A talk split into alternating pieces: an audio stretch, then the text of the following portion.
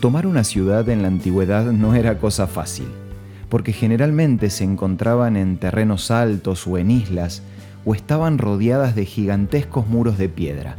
Alejandro Magno, uno de los genios militares de la historia, era famoso por su habilidad para conquistar ciudades inquebrantables, pero hubo algo que nunca pudo llegar a conquistar. Esto es Una luz en el camino, una pausa para renovar las energías y fortalecer el espíritu, con el licenciado Santiago Paván.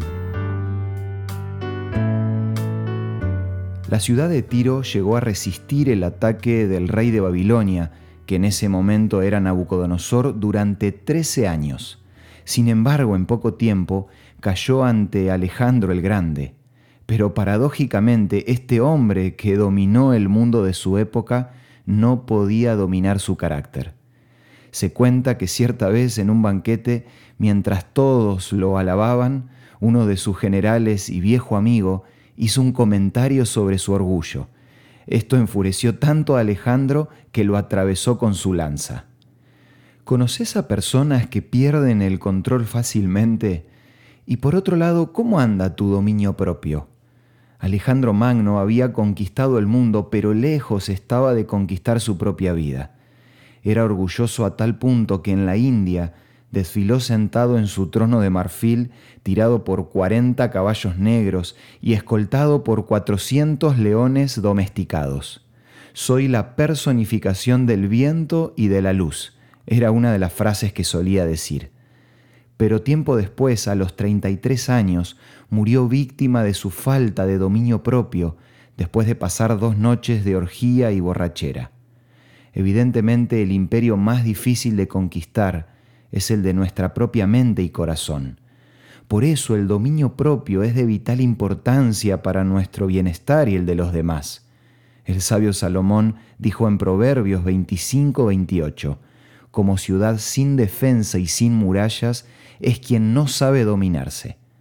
Hoy me gustaría terminar el tema con la historia de otro hombre que también murió a los 33 años, pero a diferencia de Alejandro, la vida de esta persona fue el mejor ejemplo de control y dominio propio. Alejandro derramó la sangre de todo el mundo, el otro dio la suya para rescatarlo. Alejandro quiso ser Dios, Jesús siendo Dios se hizo hombre. El griego esclavizó, el judío liberó. Alejandro murió en un trono, Jesús en una cruz. El griego murió para siempre. Cristo vive y puede ayudarnos en nuestros problemas y transmitirnos la virtud del dominio propio.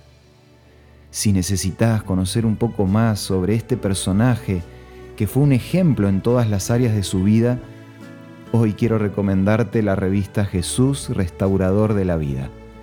Nuestro programa te la ofrece de regalo y podés solicitarla de la siguiente manera. Envíanos un WhatsApp al 1162 26 1229 o búscanos en Facebook como Una Luz en el Camino. La revista Jesús Restaurador de la Vida te va a ayudar a conquistar tu carácter un día a la vez. Esto fue Una Luz en el Camino. Te esperamos mañana para un nuevo encuentro cuando volveremos a decir, permitamos que a lo largo de las horas de cada día Dios sea una luz en nuestro camino.